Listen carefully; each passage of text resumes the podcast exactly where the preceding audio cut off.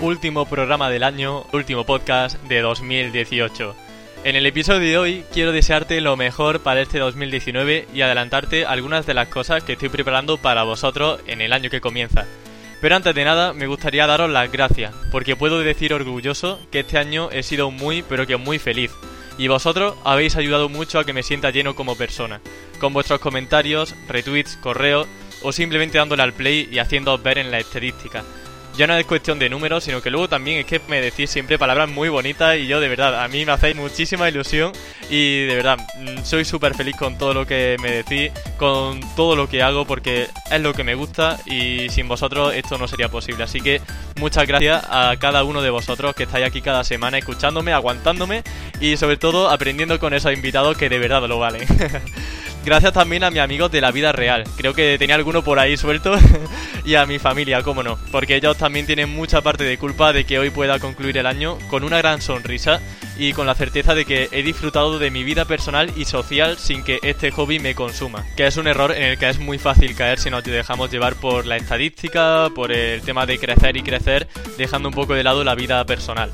Y gracias a todos los invitados al podcast por venir también, por hacer que esto sea posible, por compartir siempre tanta sabiduría con nosotros, que yo siempre me quedo flipando, digo, pero ¿cómo pueden saber tanto de cada cosa que le pregunto? Así que no me cansaré de repetir que me encanta aprender a vuestro lado y que me encantará seguir haciéndolo el año que viene. La verdad que me costaría sacarle peros al 2018 porque para mí ha sido genial en muchos aspectos. Como le comenté a Iñaki Tobar en una entrevista, me centro en vivir el presente haciendo lo que me gusta y seguiré haciéndolo sin saber qué puertas se abrirán en un futuro. Si queréis algún consejo, yo no soy nadie para eh, dar consejos, mucho menos de vida, pero algo que me sirve mucho para ser feliz, para tener una visión positiva sobre lo que está sucediendo, sobre lo que puede suceder en el futuro, es ser agradecido. Ser agradecido es muy difícil ser infeliz.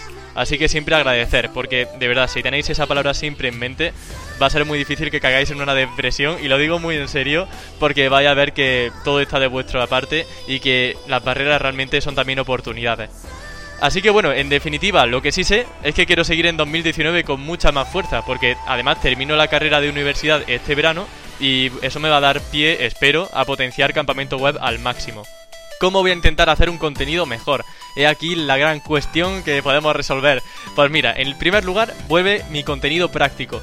No sé si os suenan los camparretos, pero volverán tanto gratis como en forma de infoproducto, pero solo si de verdad veo que aporta el valor suficiente y buscando el precio mínimo al que lo podría ofrecer.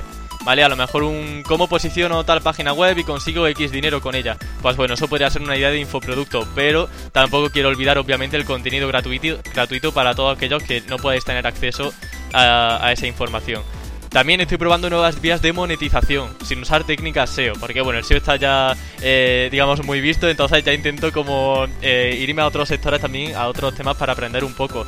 Y voy a contar que, bueno, eh, estoy haciendo ahora mismo un nicho en Telegram, bueno, un canal de chollos, pero muy segmentado. Creo que ahí puede haber una gran diferenciación.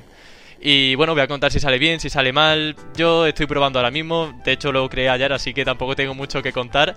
Pero yo creo que tiene buena pinta, así que ya os contaré si sale bien o si sale mal.